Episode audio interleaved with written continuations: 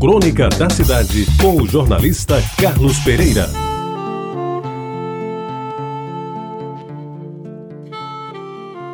Amigos ouvintes da Rádio Tabajara, ele era magrinho, discretíssimo e extremamente inteligente e preparado. Formado em engenharia, das boas, na respeitada Universidade da Bahia, o professor Luciano Vareda era um dos melhores dentre os que foram requisitados pelo general José de Oliveira Leite para formar o corpo docente da nossa Escola de Engenharia, uma das primeiras unidades de ensino superior da Paraíba, que, criada na década de 1950 do século passado, iria no futuro integrar a nossa Universidade Federal. Ele ensinava desenho técnico e saneamento, recebendo, portanto, as atenções dos alunos que estavam começando o curso e os que já estavam com o diploma ao alcance da mão.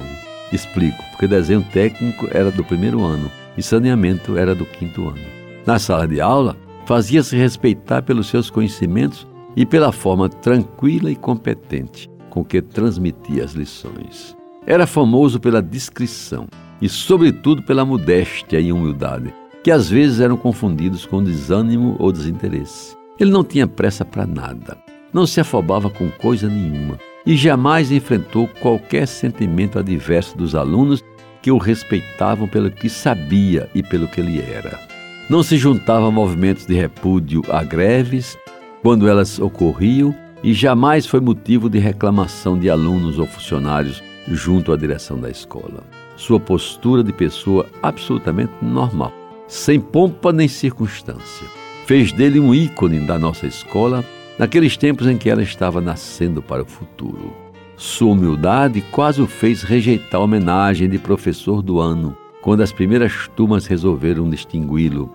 Aceitou os títulos honoríficos, mas dispensou festas e comemorações. Solteirão, morava num modesto cômodo na Praça São Pedro Gonçalves, ali bem em frente ao Hotel Globo, onde, aliás, fazia suas refeições, frugais por excelência e religiosamente pagas à vista. Sua economia de palavras contrastava com a riqueza de conhecimentos que espargia diariamente nas aulas sempre cheias de alunos, ansiosos por receber as lições daquele mestre que pontificou nos anos em que por aqui desenvolveu sua produtiva carreira de magistério. Aliás, essa parcimônia com um palavreado fácil o fez participante de um diálogo de surdos travado com o motorista oficial, que era apelidado de Mané Goiamum, e que também, em termos de palavras, era daqueles que economizavam até o mínimo necessário. Diziam, naquela época, que certa vez o velho motorista foi pegar o professor Vareda no seu Quixó para fazer uma viagem a Campina Grande a serviço do Departamento de Saneamento do Estado, do qual o mestre era respeitado técnico.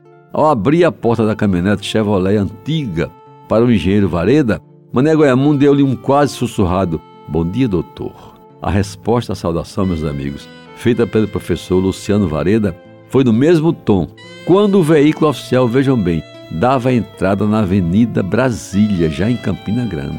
E foi também quase no sussurro. Obrigado, seu Manuel, e bom dia também para o senhor. Não sei se isso é verdade, mas nada mais disseram nem lhes foi perguntado.